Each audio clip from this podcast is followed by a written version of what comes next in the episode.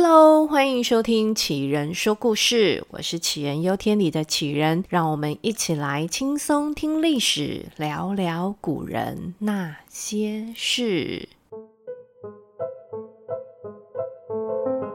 身为嫡长子、嫡长孙的他，从小就被当精英培养长大。二十六岁继位，这个年纪非常的刚好，身体跟脑袋都发展到了一个成熟的状态。而国家到他手上的时候，父祖辈打下了江山，也到了一个安稳发展期，就等着他壮大这个国家。他也没辜负这样的期待，跟他的爷爷跟曾祖父一样，他是个能上马率军亲征的皇帝，但也知道常年征战对人民的伤害。他主动停战，休养生息，真正做到了勤政爱民。这样的他还写了一手好书法，对绘画也很擅长。这类型的皇帝在历史上并不多见，他就是明朝的第五任皇帝明宣宗朱瞻基。这故事一开始啊，我们先来聊聊朱瞻基继位之前的事。如果呢，他爷爷朱棣。没有造反成功，那么朱瞻基现在大概就只会成为我们在维基百科里面看到的某某王爷。但就因为他爷爷成功了，而在那个奔往成功的路上，爷爷都还一直带着叔叔朱高煦，就是朱棣的第二个儿子。这父子两个一路相随，甚至在战场上，朱高煦还救过他老爸一命。这换句话说啊，这个继承权呢，就是爷爷跟叔叔给打回来的。那那个时候，朱瞻基的爸爸朱高炽在干嘛呢？朱高炽啊，在大后方南京留守呢。南京呢，是朱棣的封地，总是要有人看家主持大局嘛。那事实证明，这工作真的蛮适合朱高炽的，让他可以充分发挥他的管理能力。但也因为朱高煦随着朱棣一路征战，一直就觉得自己是继任皇帝的不二人选。这长久下来呢，他没少给他大哥朱高炽脸色看。这谁知道，最后的最后，他老爸还是选了哥哥作为太子。这老爸走了，哥哥顺利上位了。朱高煦自己不止没能坐上那个宝座，还被扔到山东去。这朱高煦抱着满肚子的不甘愿啊，想着什么时候才能够效法他老爸来个造反，为自己这一脉呢争一争继承权。这老天呐、啊，也没让朱高煦等太久，哥哥朱高炽登基不到一年就驾崩了。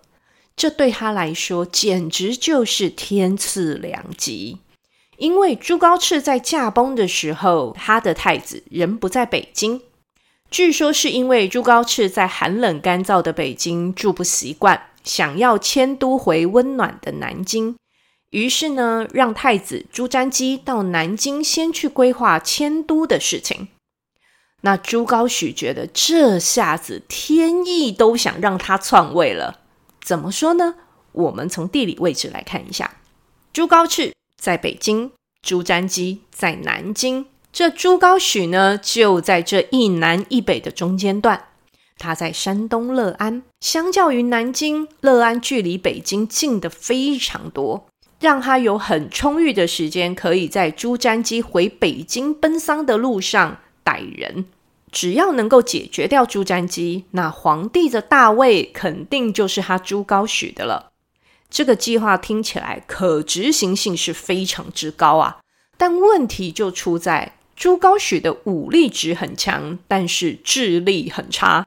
他收集情报的能力实在太弱了。朱高煦还在那边安排来规划去的时候，人家朱瞻基已经咻咻咻的回到北京继位登基了。这当消息从北京传来的时候，朱高煦只能在山东猛跺脚啊！有没有搞错啊？这小子就这样接手了自己梦想的一切？不行！朱高煦心想：这么多年过去了，他总是要为自己拼上一把的吧。于是他派出了自己的亲信往北京奔去。去北京做什么呢？当然是去联络他的内应，想要一起造反啦。这个计划好像听起来也还不错，对吧？但问题就出在他们找的那个内应，人家没想要跟他一起造反呐、而且还立马绑了朱高煦的亲信去见皇帝，跟朱瞻基禀告说：“您家叔叔要造反啦。”如果我是朱瞻基，这下肯定立刻马上把这个嚣张很久的叔叔给杀了。但朱瞻基没有这样做，他派了一个使者去找叔叔，想要劝叔叔安分一点。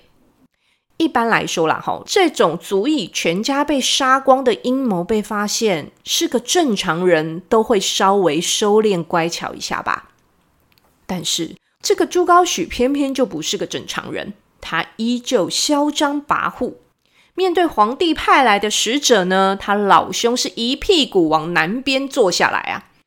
这里我们要先解释一下，因为古代呢是以南为尊，这皇帝派来的使臣就是代表皇帝，但是这朱高煦呢却自己坐在尊位，就知道他根本没把朱瞻基放在眼里，而且他还跟使者说。想当年，我可是一起打江山的有功之人呐、啊！这朱高炽我都不放在眼里了，更何况是那个毛头小子朱瞻基呢？看看我这些军事武装设备啊，我想要造反，真是易如反掌。这个呢，就是标准的给脸不要脸。使者回到北京之后呢，如实交代他听到的话。整个朝廷瞬间就这样炸掉了，文武大臣群起激愤啊！大家都说，我们应该要灭了朱高煦这个不忠不孝、不仁不义之徒啊！这最后呢，朱瞻基决定自己御驾亲征，亲自去山东会一会他这个二叔。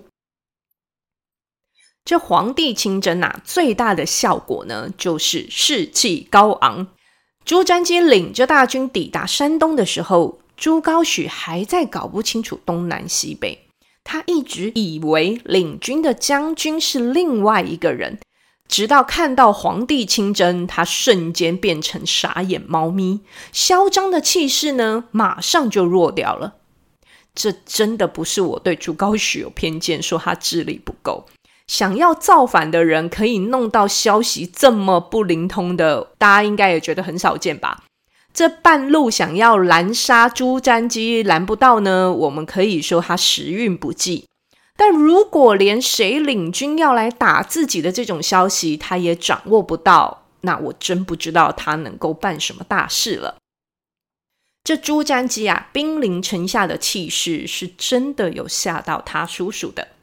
据说朱高煦那个时候连发号施令的声音都在发抖。这打仗的时候嘛，最重要的就是军心。军心稳不稳定呢？又跟带头的老大有很大的关系。这下子连老大都发抖了，底下的人是能多有信心呢？这城外的朱瞻基呢，马上就送了个下马威出来。用大炮、用弓箭展示皇军的武装实力，让城内的兵将知道自己这方的武力准备充足，外加来个心理战，宣告自己的目标只有朱高煦，其他的人如果能及时投降，那就既往不咎。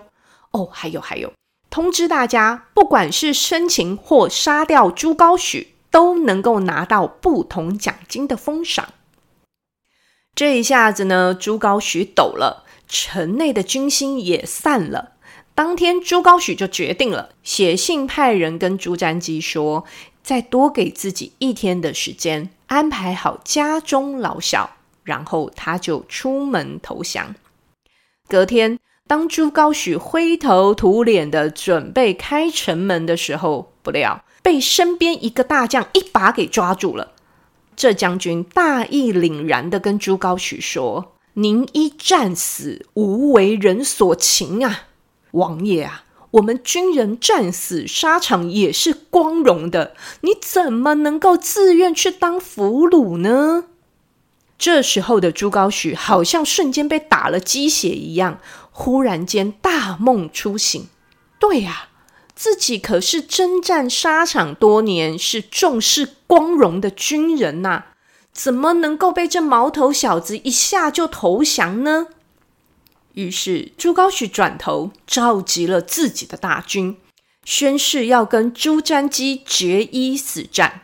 让大家跟着他冲锋陷阵杀敌去，这乐安城里原本晃动的人心，瞬间又这样被凝结了起来。正当大家提起武器，准备要跟着主将应战的时候，发现主将呢？主将呢？主将去哪了？朱高煦消失了。大家在城里东翻西找，到最后才发现。这朱高煦已经偷偷跑出城，向他的侄子朱瞻基投降了。这叔叔到底在想什么呢？他最后啊，是痛哭流涕的在自己侄子的面前俯首称臣，对着朱瞻基说自己真的是罪该万死啊！随便皇帝您怎么处置都可以。嗯。那这一下子，这一场闹剧应该就要漂亮收场了吧？还没有哦。整体来说啊，朱瞻基对这个叔叔的容忍度真的蛮高的。他没有当下要了叔叔的命，只是把叔叔一家从山东带回北京，软禁了起来。如果啊，如果如果朱高煦就这样乖乖的被软禁，那么他们一家子口应该都可以活得久一点吧？但谁知道，就是没有这个如果。这某一天呢，朱瞻基想起了他这个二叔，想着去看一下吧。然后呢，这叔叔见到侄子，不知道是不甘心还是怎么样，他居然腿一伸，把朱瞻基给绊倒了。这是不是有点太夸张了？我们想想这样的场景哦，朱高煦居然可以拐到皇帝朱瞻基的脚，代表他们真的靠得很近。这样的距离根本不是皇帝跟罪臣的距离，这个距离是侄子跟叔叔的距离。但这一拐角可真的拐到朱瞻基了，他当众很摔啊！这不要说是皇帝，一般正常人也会翻脸的吧？朱瞻基怒火中烧，找人立刻弄了一个三百多斤的大铜缸，把他叔叔罩起来。啊，眼不见为净，这样你总不能再作怪了吧？但是只有朱高煦能够超越朱高煦，他居然把这缸给举起来了，不止举起来哦，他还左摇右晃的转圈圈。朱高煦那个时候已经四十五岁了，还能有这么大的力气，这可以证明他就算是被软禁，吃的喝的应该都算不错，而且还有在维持锻炼哦，肌肉都还在，才能搞这么一出肌耐力的表演呐。这朱高煦挑衅的举动，终于激怒了朱瞻基，他派人把这铜缸给大力的摁住。上面堆满了木柴，堆满了炭，直接放火烧。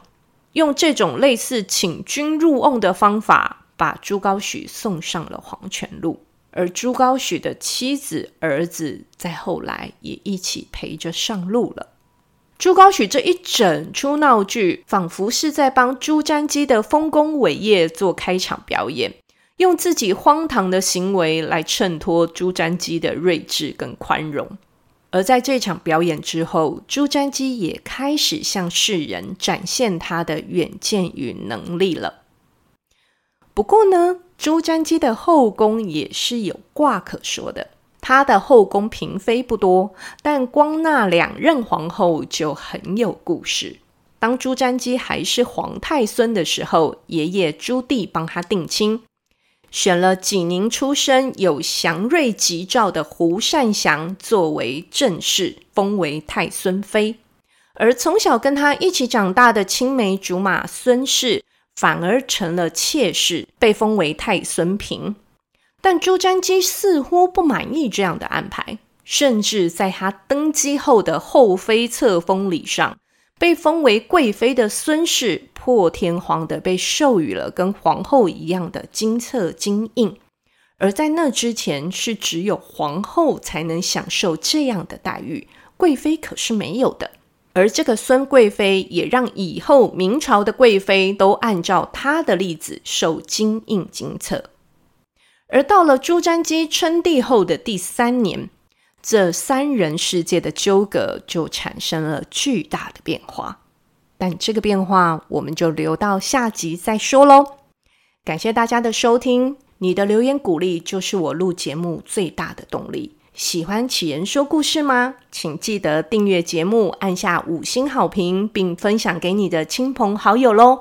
我们下集再见了，谢谢大家，大家拜拜。